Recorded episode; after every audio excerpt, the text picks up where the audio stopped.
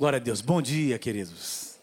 Durante essa viagem que nós fizemos, no final da viagem, nós participamos, pudemos participar de um teatro, de uma dramatização. Lembramos do pastor Herbert, da pastora Bel, é, um musical é, que todos os anos eles fazem, uma cidade bem próxima ali, uh, no estado da Pensilvânia, aproximadamente duas horas de onde nós estávamos. Todo ano eles tem um tema que eles fazem um teatro musical. E esse ano a gente ficou sabendo, estava pertinho, fomos lá para participar. Nós pudemos estar nessa apresentação sobre Noé, a vida de Noé, a arca de Noé. E foi algo tão especial. Um musical de quase duas horas. Um teatro, tinha lá umas duas mil pessoas naquele teatro.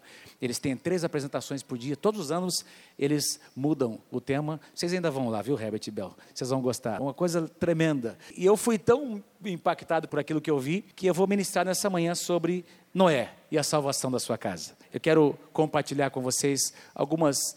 Deus me levou a meditar nesse texto mais uma vez, lembrando que nas duas últimas semanas eu creio que você foi ministrado pelo Senhor. O pastor Eduardo ministrou aqui sobre a nossa vida, como a nossa vida passa rapidamente, não é isso que ele falou? Que nós precisamos viver o extraordinário de Deus, amém, queridos? Mesmo com poucos recursos que nós muitas vezes temos nas nossas mãos, Deus pode fazer muito. Ele pode pegar os cinco pães e os dois peixinhos que nós temos e multiplicar. Quem pode dizer amém por isso? Pastor Alígia ministrou a semana passada sobre a pedra que precisa ser tirada das nossas vidas, do nosso coração, para que a luz do Senhor possa brilhar nas nossas vidas. Nessa manhã foi profetizado, cantado aqui, e eu vou tocar inclusive no que foi cantado pela pastora Bel, pelo César e também pela palavra profética. Tem tudo a ver com aquilo que eu vou repartir, com o que Deus colocou no meu coração nessa manhã para ministrar a vocês. Vamos fazer uma oração? Feche os teus olhos onde você está. Pai, eu, eu quero te louvar por este lugar, Senhor, porque é tão bom estar na tua casa. Quando nós saímos, Senhor, nós levamos a unção e a graça que está sobre este lugar. Nós saímos debaixo da oração deste povo, Senhor. E é tão bom voltar para casa e ver o que tu estás fazendo, Senhor, e participar desse mover lindo que está acontecendo na nossa cidade e nessa casa. Nós somos gratos a Ti por esse dia. Este é o dia que o Senhor nos fez. E eu te peço, Senhor, que os nossos ouvidos espirituais se abram nessa manhã. Coisas simples que serão repartidas, que esses princípios possam entrar no nosso coração, Pai, e que possam nos levar a tomar decisões eternas nas nossas vidas. É o que eu te peço em nome do Senhor Jesus. Amém. Noé e a salvação da sua casa. Quem foi? Quero começar entendendo com você um pouco mais quem foi este homem chamado Noé. A palavra Noé o nome Noé tem um significado literal. Noé significa no hebraico descanso, ou ainda literalmente, Deus alivia. Deus alivia. Quantos de vocês creem que o nosso Deus é um Deus que quer trazer descanso ao nosso coração? Noé significa descanso, ou Deus alivia. Noé era filho deste homem chamado Lameque, um homem que viveu 777 anos, neto de Matusalém, que viveu, o homem que mais viveu na face da terra, 969 anos. Foi o décimo na linhagem de Adão, o décimo descendente direto de Adão. E a Bíblia nos mostra que Noé viveu 950 anos. É o que a palavra de Deus diz. 950 anos. Quando Noé tinha 500 anos de idade, a Bíblia diz que ele gerou os três filhos que Deus lhe deu. A partir dos 500 anos. Depois de 500 anos, ele desfrutou, priorizou estar com a sua esposa durante 500 anos, investir no seu casamento. Que homem de Deus. E depois de 500 anos, nasceram-lhe os três filhos. A Bíblia diz que quando Noé tinha 600 anos de idade, o dilúvio veio sobre a face da terra, o que nos leva a fazer algumas continhas. Se os filhos estavam com Noé, e a Bíblia mostra isso, ajudando a construir a arca, e eles nasceram quando Noé tinha 500 anos, e se o dilúvio veio quando Noé tinha 600 anos, eu aprendi, eu ouvi muita gente dizer, algumas pessoas dizerem, que o tempo para a construção da arca foi 120 anos. Inclusive nessa peça onde nós estávamos lá, é algo que tradicionalmente se crê, mas na verdade a, nossa Bíblia vai nos mostrar que foi menos do que isso, foi menos de 100 anos talvez aí 75, 80 anos ou 60 anos, foram algumas décadas, provavelmente, por causa das dimensões da arca, das dificuldades daquela época, mas o mais importante é que os filhos de Noé estavam com ele, a sua casa estava com ele, participando desse projeto. Noé e o dilúvio. Apesar de você e eu já termos ouvido muitas vezes e lido Quem sabe, quando você procura na internet sobre o dilúvio, Noé, você vai e procura na literatura, você vai observar que tem muita gente que fala, até no mundo secular, as pessoas conhecem sobre, sabem sobre a história de Noé. Eles acham que é uma história, uma fábula, uma invenção. Para nós não é uma invenção, para nós é um fato, é um evento verdadeiro, é um evento histórico, inclusive com evidências arqueológicas. Tem evidências que comprovam que, de fato, o dilúvio aconteceu em proporções gigantescas, como a palavra de Deus nos mostra. Tem algumas discussões sobre se as águas do dilúvio realmente tomaram toda a terra ou apenas a terra que era conhecida na época. Tem algumas discussões sobre isso, mas fato é que este evento aconteceu e não apenas foi um evento histórico, mas um evento profético, pois ele aponta para os acontecimentos dos últimos dias. Jesus mencionou tem mais duas menções, além de Jesus, tem mais duas menções no Novo Testamento sobre Noé e o que aconteceu nos seus dias, mostrando, fazendo uma ponte com os acontecimentos dos últimos dias antes da segunda vinda de Cristo. Isso tem a ver com cada um de nós. Então, o que aconteceu nos dias de Noé tem a ver com a nossa vida. Se Jesus disse que nos últimos dias seria como nos dias de Noé, nós sabemos que os últimos dias são aqueles que nós estamos vivendo entre a primeira e a segunda vinda de Cristo. Amém, queridos? Diga assim: Nós vivemos os últimos dias. Fala para o teu irmão, acorda, meu irmão, você está vivendo os últimos dias. Dá um chacoalhão santo no sermão, diga: acorda, meu irmão, você vive os últimos dias. Últimos dias não é que você vive os seus últimos dias. Espero que não. Os últimos dias que a Bíblia chama de os dias que precedem a segunda vinda de Cristo. Sempre que você lê na Bíblia sobre os últimos dias, isso está fazendo referência a esse tempo que nós estamos vivendo, entre a primeira e a segunda vinda de Cristo. E se Jesus e alguns escritores do Novo Testamento mencionaram Noé e os acontecimentos da sua época, fazendo menção ao que aconteceria antes da segunda vinda de Cristo, deve ser importante para nós. O que aconteceu nessa época, o que Deus fez, por que Deus fez, a maneira como Deus fez, deve ser importante para nós. Não é apenas uma história bonita que nós lemos na palavra de Deus. Em Gênesis capítulo 6, versículos 5 a 7, como era o mundo na época de Noé. Versículo 5 diz assim: Viu o Senhor que a maldade do homem havia multiplicado na terra e que era continuamente mal todo o desígnio do seu coração. Então se arrependeu o Senhor de ter feito o homem na terra, e isso lhe pesou o coração. Diga assim: isso lhe pesou o coração. Essa palavrinha pesou aqui no hebraico tem o sentido de que o coração de Deus foi ferido. A palavra exata é pesou, é como uma tortura. A ideia de que foi ferido. O coração de Deus se sentiu dolorido, ficou doído pelo que estava acontecendo. Tudo o que estava acontecendo nessa época de Noé levou o Senhor, o seu coração a doer, a sentir pelo que estava acontecendo. Por quê? Porque Deus não havia criado a humanidade para aquele propósito que nós estamos lendo aí, a maldade se multiplicando, o desígnio do coração do homem sendo mal constantemente. Versículo 7: Disse o Senhor: Farei desaparecer da face da terra o homem que criei, o homem e o animal, os répteis e as aves dos céus, porque me arrependo de os haver feito. Me arrependo de os haver feito. Eu queria aqui fazer com vocês aqui levar vocês a pensar em algo nessa manhã antes de nós continuarmos. No versículo 6 e versículo 7, nós lemos, portanto, duas vezes nesse contexto que Deus se arrependeu de ter feito o homem. Diga assim comigo: Deus se arrependeu de ter feito o homem. A minha pergunta para vocês nessa manhã é: quantos aqui creem que o nosso Deus é um Deus perfeito? Amém? Alguns não creem. Vou perguntar de novo: quem aqui crê que o nosso Deus, Criador dos céus e da terra, é um Deus perfeito?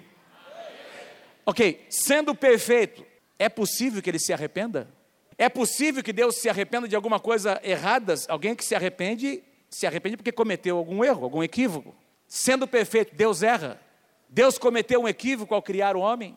Deus errou ao criar o homem. Não, a Bíblia nos mostra que o homem, quando eu digo homem, eu estou falando sobre o ser humano, é? a humanidade, homens e mulheres. Esse foi o projeto maior de Deus. A obra-prima de Deus foi o homem. Não apenas a criação, os animais, os répteis, as aves, enfim, o firmamento.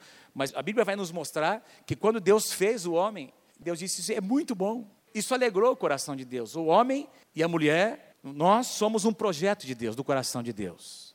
Por isso é importante nós entendermos o que é a palavra de Deus. A gente às vezes lê e por não entender o sentido da tradução, ou o sentido original da palavra, nós às vezes concluímos coisas. Por que a Bíblia diz que Deus se arrependeu? A Bíblia vai nos mostrar nessas três passagens, em Malaquias capítulo 3, versículo 6, o próprio Deus declara: Porque eu, o Senhor, não mudo.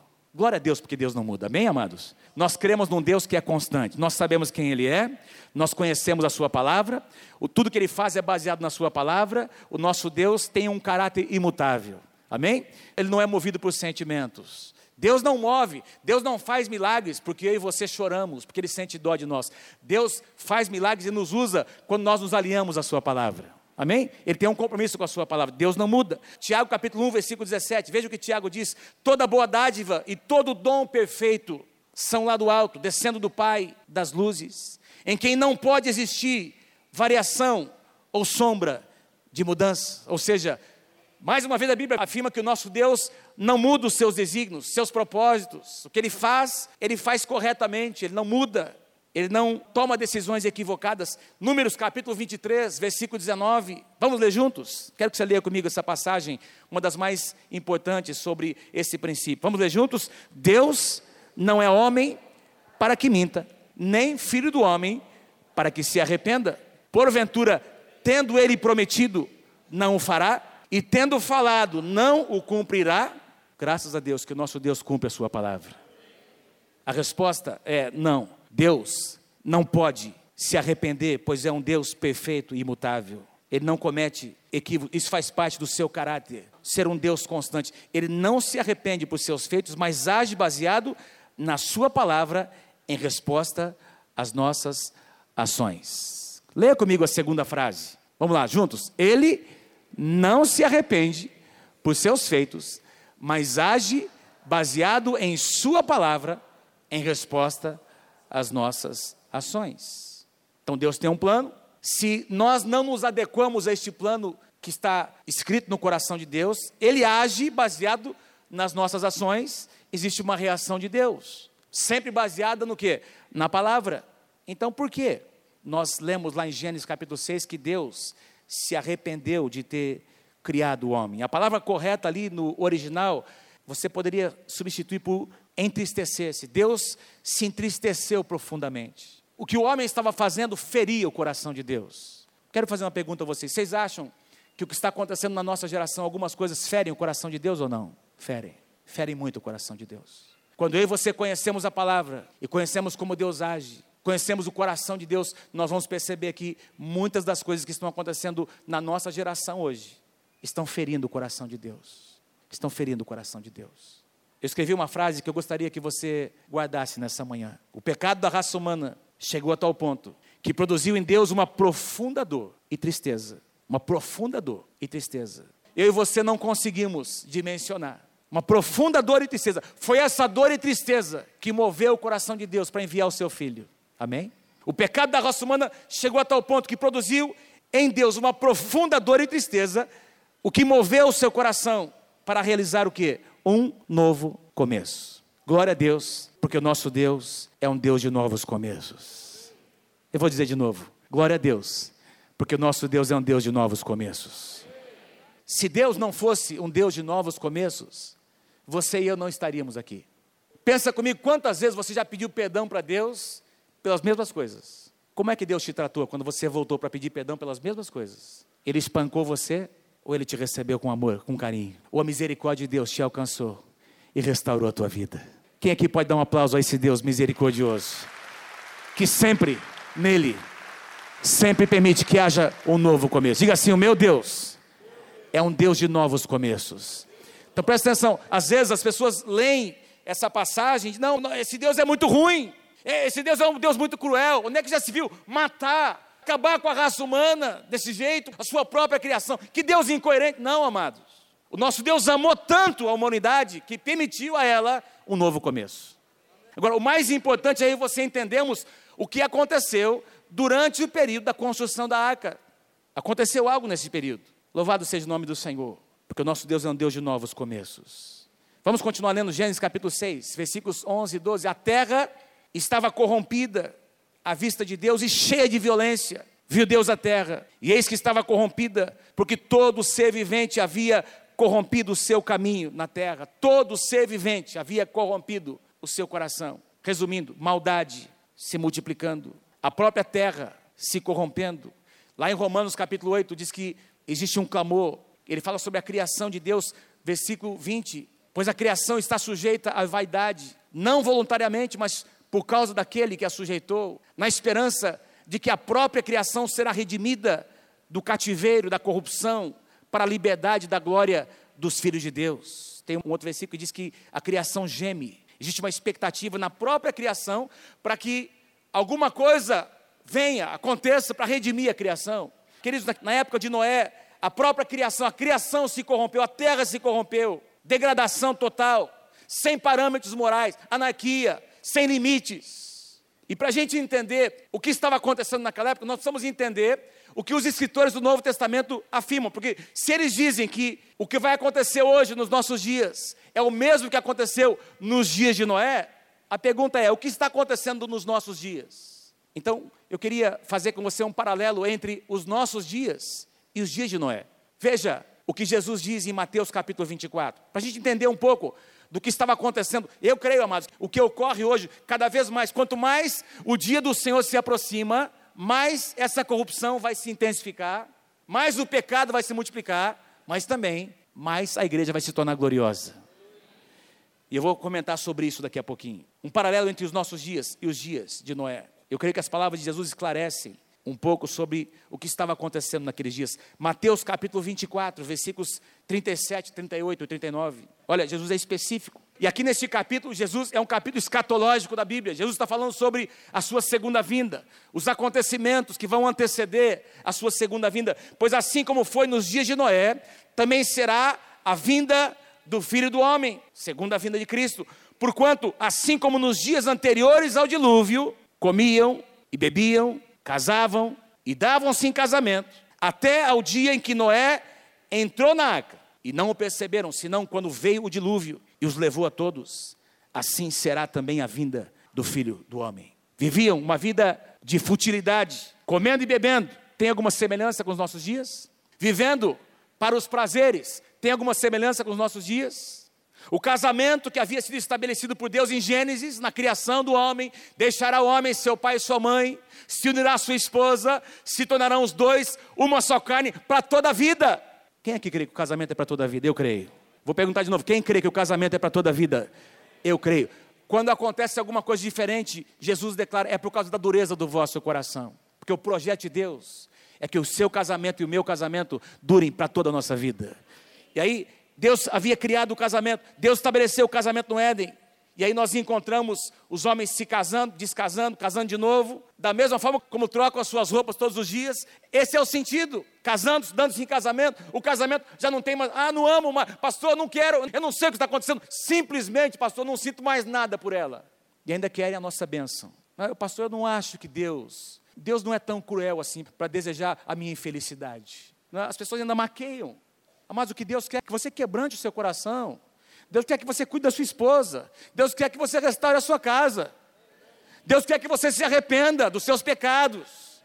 O colo da amante é sempre mais aconchegante até o dia que ela se torna sua mulher. Aí é um negócio diferente. Não é assim, Paulo? Essa é a verdade. Eu não sinto mais nada. Eu, meu Deus, Deus cuida de mim, pastor. Vamos deixar de negociar o que não pode ser negociado. Nosso Deus é um Deus de princípios. Se nós quisermos a bênção de Deus, tem um preço a ser pago. Amém? Eu estava lendo esses dias, agora preparando, fui procurar para entender, para saber um pouco mais sobre as estatísticas, o que está acontecendo no Brasil, e eu encontrei alguns dados divulgados em dezembro de 2012, do ano passado. Eu vou ler para vocês. Estatísticas do Registro Civil do IBGE mostram que em um ano a taxa geral de divórcios no Brasil cresceu 45,6%, chegando ao maior patamar da série histórica. Desde que foi começado a, a mensurar, foi medido isso em dezembro de 2012. Isso devido às mudanças promovidas na lei do divórcio no Brasil. Os casamentos estão durando cada vez menos no Brasil, diz o IBGE. A maioria dos casais, 56,5% dos casais que se casam no Brasil, está se divorciando antes de completar 15 anos de união. Apontam as estatísticas do Registro Civil de 2011. 2012. 41,6% deles não completam uma década. Nos Estados Unidos, quase 60% dos casamentos dentro da igreja terminam em divórcio. E esse negócio está vindo para cá. Amados, eu sei que existem exceções. E Deus é muito claro, na Bíblia nós temos muito claras as exceções para um novo casamento. Mas nós, como igreja, como pastores, homens e mulheres de Deus, nós cremos no casamento como uma entidade criada, estabelecida por Deus. Nós cremos que o casamento é, sim, para toda a vida e que é preciso pagar um preço para que o nosso casamento seja preservado. Se você crê, diga amém em nome de Jesus. Vamos ver o que Pedro diz sobre as atitudes das pessoas na época de Noé. Um dos apóstolos do Senhor Jesus, o que ele escreveu sobre os dias de Noé. 1 Pedro capítulo 3, versículo 20. Os quais em outro tempo foram desobedientes quando a longanimidade de Deus, olha que coisa linda, amados. Quando a longanimidade de Deus aguardava nos dias de Noé. Diga assim comigo: quando a longanimidade de Deus aguardava nos dias de Noé. Olha que coisa linda. Enquanto se preparava a arca, Noé, os seus filhos, na qual poucos, a saber, oito pessoas foram salvas, ou salvos, através da água. Esse versículo, ele vai nos mostrar, queridos, que enquanto a arca estava sendo preparada, a Bíblia não diz quantos anos, provavelmente algumas décadas. Durante esse tempo de preparação, de construção da arca, alguma coisa estava acontecendo. A minha Bíblia e a sua Bíblia nos mostram que esse era o tempo da longanimidade de Deus, da misericórdia do Senhor aguardando o arrependimento das pessoas. Mas o nosso Deus é um Deus que aguarda, é um Deus de compaixão. O nosso Deus não quer julgar. Jesus disse: Eu não vim para julgar, eu vim para salvar o mundo. Mas a minha Bíblia e a sua Bíblia nos mostram que um dia ele virá como juiz. Vivemos hoje o tempo da misericórdia do Senhor. Veja que coisa tremenda. 2 Pedro capítulo 2, versículo 5. Deus não poupou o mundo antigo, mas preservou a Noé, pregador da justiça. Diga assim, pregador da justiça.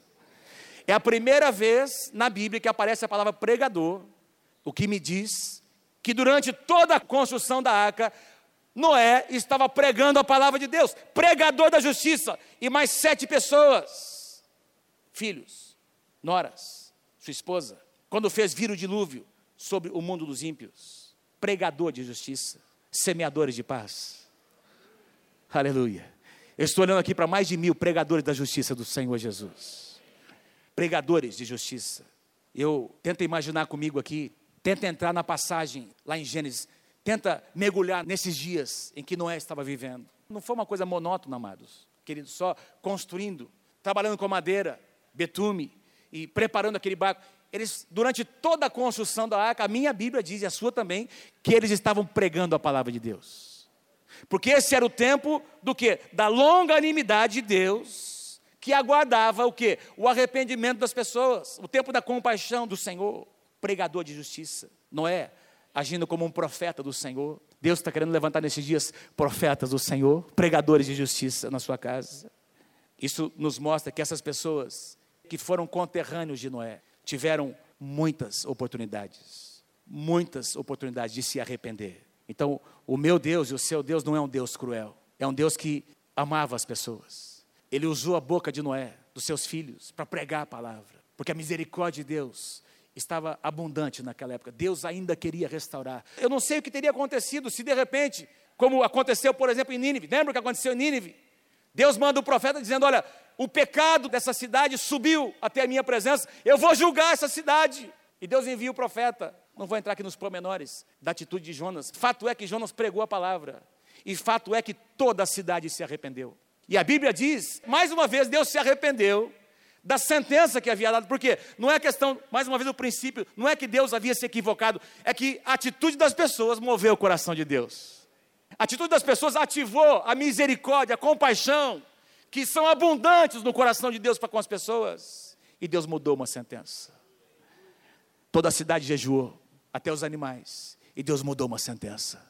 Eu não sei o que teria acontecido se, lá na época de Noé, queridos, se houvesse correspondência do povo. Ô, Noé, volta aqui. Constrói mais um barco aí, Noé. Aumenta as dimensões da arca. Não sei o que teria acontecido. O fato mais importante é que o meu Deus e o seu Deus, o nosso Deus é um Deus de misericórdia, que aguarda com longanimidade a nossa resposta. Isaías 55, versículo 6: Buscai ao Senhor enquanto se pode achar, invocai-o enquanto está perto. Buscai ao Senhor enquanto. A Bíblia vai nos mostrar mais uma vez que existe um tempo oportuno. É mais ou menos assim: o coração do homem vai se cauterizando. Certa ocasião, Jesus começou a ensinar aos seus discípulos, e tinha esses fariseus, esse pessoal que conhecia a lei do Antigo Testamento, e aí os discípulos começaram a perguntar: por que você está ensinando por meio de parábolas? E aí Jesus disse: oh, estou ensinando assim, porque a vós outros é dado a conhecer os mistérios do reino, mas a eles não, porque eles ouvem de mau grado. Eles não têm uma atitude correta. Eles ouvem a mesma palavra que vocês estão ouvindo, mas o coração deles é um coração endurecido, cauterizado. E foram estes que mataram Jesus, amados. Foram esses religiosos, os conhecedores da lei, que crucificaram Jesus. Mas a vós outros, Jesus disse, é dado a conhecer os mistérios do reino. Esse Jesus exerceu misericórdia para com seus discípulos. Quase todos o negaram. E os mesmos que o negaram se tornaram apóstolos poderosos da palavra de Deus. Por quê? Porque em Deus sempre existe um novo começo. Quando Deus encontra um coração arrependido, quando Deus encontra um coração quebrantado na sua presença, sempre existe um novo começo para alguém que tem um coração quebrantado na sua presença. Quem pode dar um aplauso ao Senhor nessa manhã por isso? Buscai ao Senhor enquanto se pode achar, invocai enquanto está perto. Eu fico imaginando porque essa peça, esse teatro, nos fez pensar um pouco mais. No segundo ato da peça, nós estávamos lá sentados, eu, a Mônica, a pastora Tajana, a pastora Thelma, e todo esse teatro. Nós estávamos dentro da arca. Tinha aqui o palco, cheio de animais. Animais, assim, mecânicos, né? A maior parte deles. E alguns animais tinham ali, ao vivo, né? Poucos deles, mas esse cenário imenso. E aqui a família de Noé dentro da arca. E quando as portas se fecharam, a porta, aliás, se fechou, porque era uma porta só. E foi Deus que fechou a porta. As mesmas pessoas que antes estavam, e eles representaram muito bem, caçoando, zombando. Eu fico imaginando esse velhinho de 500 anos, pregando a palavra. O que, é que esse velho pensa que ele é? Ainda mais que nunca tinha chovido sobre a terra, querido. O que, que é isso? Chuva. Quanto mais dilúvio. Esse cara está louco. Esse velho está louco. Ó, então vamos levar para fazer uma. Lá para o neurologista, né? Fazer uma. Está com Alzheimer, o, o velhinho, né? Ele não sabe o que está falando, não sabe o que está fazendo devem ter escrachado com Noé, mas devem ter, mas devem ter acabado com ele. E Noé estava lá pregando a palavra, insistindo, insistindo, para que as pessoas se arrependessem. Como é que você sabe disso? Porque a Bíblia diz: pregador de justiça, pregador de justiça. Eu e você não sabemos a hora que o Senhor Jesus virá. E Deus está levantando, chamando cada um de nós, para que nós sejamos pregadores da justiça. Por quê? Porque nós vivemos ainda o tempo aceitável. Foi cantado nessa manhã Aquele que deseja Deus precisa, pastor Abel, desembaraçar-se, desembaraçar os seus pés, não é isso, pastor Abel? E correr para o que é eterno. Deixe o Espírito Santo mostrar o que você precisa abandonar, foi o que foi cantado. Depois, o César, eu não tinha falado nada com o César. Levanta a mão, César. Não falei nada com ele. O que ele cantou, queridos? Ainda é tempo de rasgar as nossas vestes, de rasgar os nossos corações. Ainda é tempo de deixar as coisas desse mundo e correr para a eternidade. Ainda é tempo de mostrarmos que amamos o Senhor. Ainda é tempo de deixar as coisas velhas. E ele cantou: O Espírito Santo bate a porta. Ainda é tempo de se arrepender. Foi cantado nessa manhã, amados. Foi profetizado aqui, aquela irmã que veio aqui profetizar. Muitos, como dentro de um casulo, num lugar confortável, e Deus, de repente, mexendo com isso, querendo tirar, nos tirar desse lugar nos dar asas para nós voarmos, para nós rompermos. Deus quer nos tocar, nos tirar desse lugar e nos dar uma maneira nova de viver, um jeito novo de viver. Quem crê nisso, diga amém. Nesse tempo que é aceitável, o tempo da misericórdia do Senhor. Nós vivemos o tempo da misericórdia do Senhor. Mas não venham me dizer que o coração de Deus não está ferido. O coração de Deus está ferido. Coração de Deus está machucado. E a nossa Bíblia vai nos mostrar como aconteceu nos dias de Sodoma e Gomorra, que assim como o louvor e a adoração, assim como os sacrifícios que quando eram queimados diante do Senhor com a atitude correta, isso subia até a presença de Deus como um cheiro agradável, o pecado também chega até Deus como um cheiro horrível de ser sentido, e Deus sente o cheiro do pecado. Isso traz abominação, isso fere o coração de Deus. Isso fere o coração de Deus. 2 Timóteo capítulo 3, para eu te mostrar algumas características a mais da nossa geração, e que muitas delas, com certeza, estavam acontecendo também nos dias de Noé. O apóstolo Paulo diz para Timóteo, na sua última carta, a última carta que Paulo escreveu, 2 Timóteo capítulo 3, do versículo 1 ao versículo 4. Timóteo, os últimos tempos serão tempos difíceis, Paulo diz. Porque os homens serão, e aí Paulo passa a fazer uma relação, amado. E veja comigo se não é exatamente o que acontece hoje. Os homens serão egoístas, avarentos. Acompanhe na sua Bíblia. Presunçosos, arrogantes, blasfemos, desobedientes aos pais. É verdade ou não é, amado? Hoje, toda hora nós estamos ouvindo na televisão alunos enfrentando professores, alunos questionando e até violentando, batendo em professor. Outro dia vi uma reportagem, um aluno que espancou uma professora e veio lá o conselho tutelar para proteger aquele menino, já com seus 15, 16 anos de idade. Não sofreu nenhuma consequência, desrespeito, desobediência, ingratos, irreverentes, sem amor pela família. Tem gente abandonando.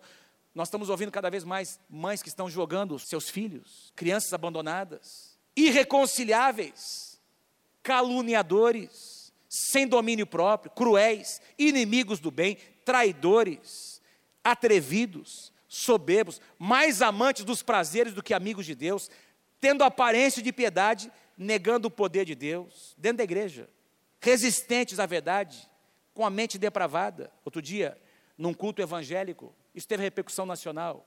No meio da pregação, duas moças se levantaram para se beijar no meio da igreja, descaradamente.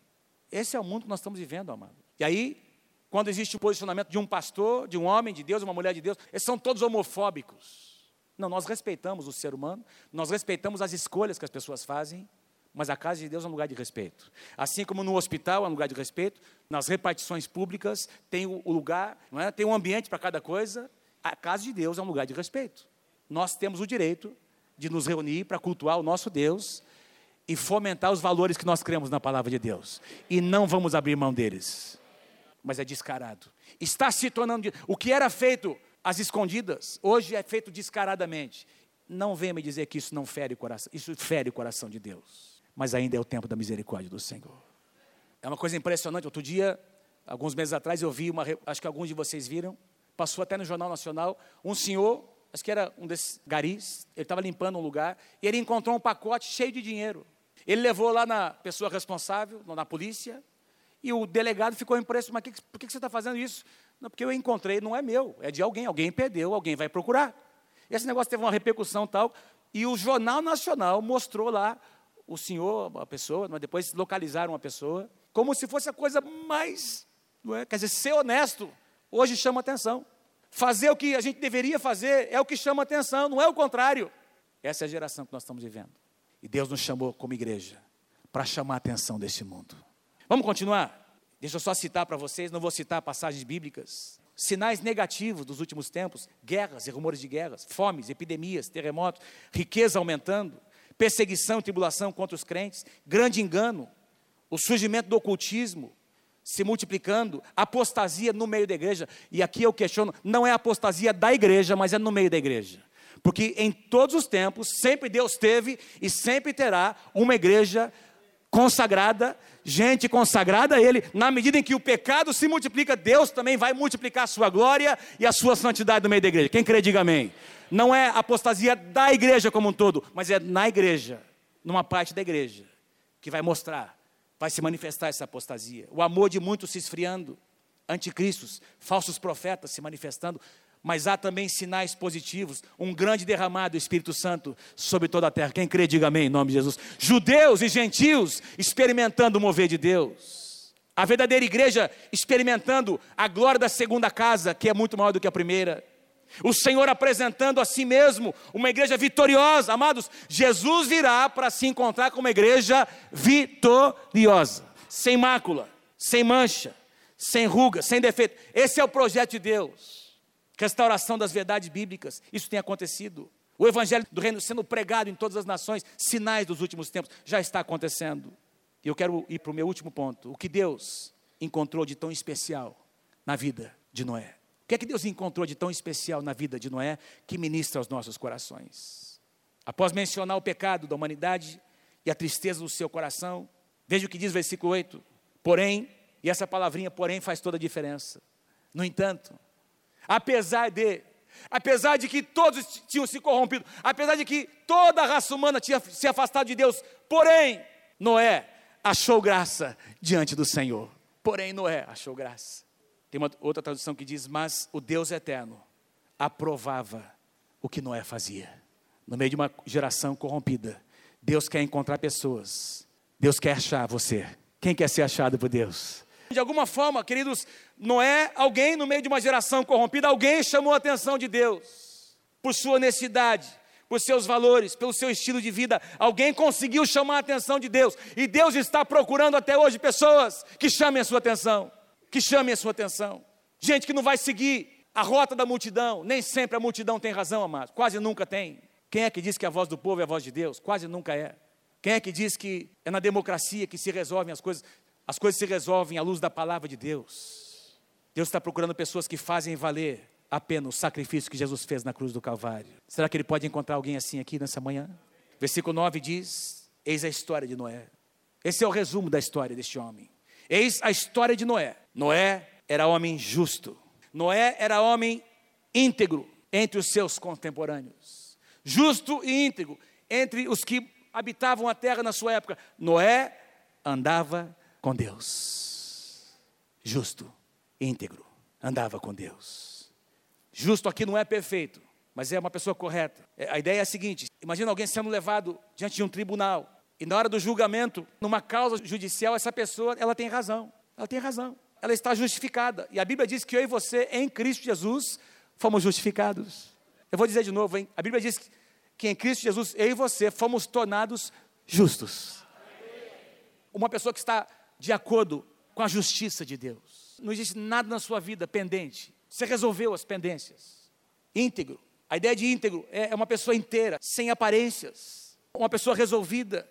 Deixa eu fazer uma pergunta a você nessa manhã, aqui embaixo, lá em cima. As coisas na sua vida estão resolvidas? Está tudo resolvido na sua vida? Porque nós vivemos o tempo da misericórdia do Senhor.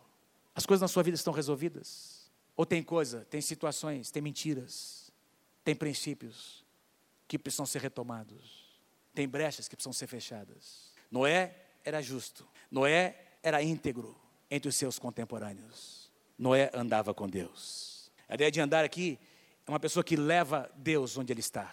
A presença de Deus acompanhava Noé, onde quer que ele estivesse. Quantos aqui desejam levar a presença de Deus onde você estiver? Sabe, meus irmãos, presta atenção. Existem alguns lugares onde a presença de Deus não entra. Presta atenção no que eu estou dizendo. Existem alguns programas de televisão que Jesus não sentaria ao seu lado para assistir. Existem algumas conversas, algumas rodas onde Jesus não estaria com você para participar daquilo e nem daria risada daquilo. Noé andava com Deus. Andar com Deus tem um preço. Eu quero andar com Deus. Quem aqui quer andar com o Senhor? Levanta a sua mão. Diga, eu quero andar contigo, Senhor. Noé era homem justo. Noé era homem íntegro entre os seus contemporâneos, na sua geração. Ele se destacava por isso. Noé andava por Deus. O resultado, Hebreus capítulo 11, versículo 7. Pela fé, Noé divinamente instruído acerca de acontecimentos que ainda não se viam. Ou seja, Noé agiu como um profeta do Senhor. Deus revelou a ele algo profético, que aconteceria dezenas de anos à sua frente. E, na verdade, milhares, porque nós estamos falando sobre a segunda vinda. É um sinal profético da segunda vinda. Divinamente instruído acerca de acontecimentos que ainda não se viam. E sendo temente a Deus, aparelhou uma arca. Que coisa linda. Para a salvação da sua casa eu e a minha casa serviremos ao Senhor. Aparelhou uma arca para a salvação da sua casa, pelo qual se tornou herdeiro da justiça que vem da fé. Gostaria de finalizar essa palavra com essas três verdades. Hoje, nós também vivemos o tempo da misericórdia de Deus. O tempo em que a sua longanimidade está aguardando o arrependimento das pessoas. Está aguardando que nós nos posicionemos Está aguardando que as pessoas se arrependam. Presta atenção, olha para mim aqui, queridos. Você imagina o dia em que a porta daquela arca se fechou e foi Deus que selou a porta. Foi tão lindo, né, pastor Trajano? Porque no final daquela apresentação tinha essa arca grande e a família tinha entrado dentro da arca e eles, então essa arca começa a ser desmontada e tem um perfil à frente, não é? Na frente da arca, um perfil que dava sustentação à estrutura da arca, e ela começa a descer e fica ali na frente, da estrutura da arca, na forma de uma cruz. Bem a porta da arca, na frente, na forma de uma cruz. E aparece uma pessoa representando Jesus, com seus braços abertos. E fez uma aplicação tão linda. Eu nunca tinha visto dessa maneira. Não é? Fazendo uma comparação da porta da arca como Jesus sendo a porta. Jesus sendo a porta. Eu sou a porta, Jesus disse. E aí, Jesus convidando as pessoas. No final daquela encenação foi feito um apelo. Tinha ali mais de duas mil pessoas. Achei tão lindo esse quadro. Ainda hoje, queridos, nós vivemos o tempo da misericórdia do Senhor. Quem de vocês é grato a Deus pela misericórdia dele? Porque é a misericórdia do Senhor que nos leva a ter novos começos. Amém? Em segundo lugar, assim como Noé, cada um de nós também pode fazer diferença na nossa geração. Noé foi levantado por Deus como um pregador de justiça, um profeta da paz do Senhor.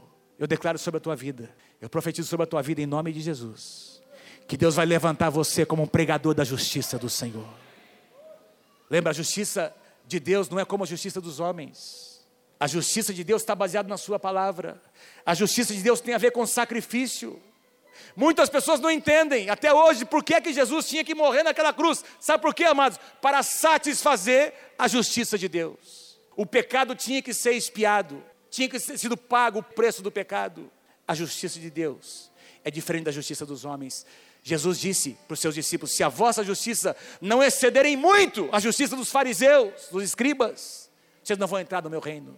Que Deus nos faça pregador da sua justiça, pregadores da sua justiça que não é a justiça dos homens. A justiça dos homens vai falhar. Está aí o mensalão, para todo mundo ver. Falhou ou não falhou, amados? Porque homens interpretam, cada um dá a sua própria interpretação a uma lei. Mas o nosso Deus é diferente. Nosso Deus não vê como vê o homem. O nosso Deus não vê o exterior. O nosso Deus vê o coração. Hoje vivemos o tempo da misericórdia de Deus. Assim como Noé, cada um de nós também pode fazer diferença na sua geração. Em último lugar, Assim como na arca, hoje também existe um lugar de abrigo e de proteção a casa de Deus. Lugar de abrigo, lugar de proteção. Imagina quando aquela porta se fechou. E as mesmas pessoas que estavam rindo, caçoando de Noé, de repente estavam lá batendo, clamando. Mas tinha passado o tempo. Amados, que nós possamos ser pessoas que entendem os tempos e as estações de Deus. Moisés disse no Salmo 90: Senhor, ensina-me a contar os meus dias, para que eu alcance em ti um coração sábio. Eclesiastes capítulo 8 diz que sábio é aquele que conhece o tempo e as estações. O nosso Deus é um Deus que move por estações. E essa é a estação da misericórdia do Senhor. Feche os teus olhos onde você está.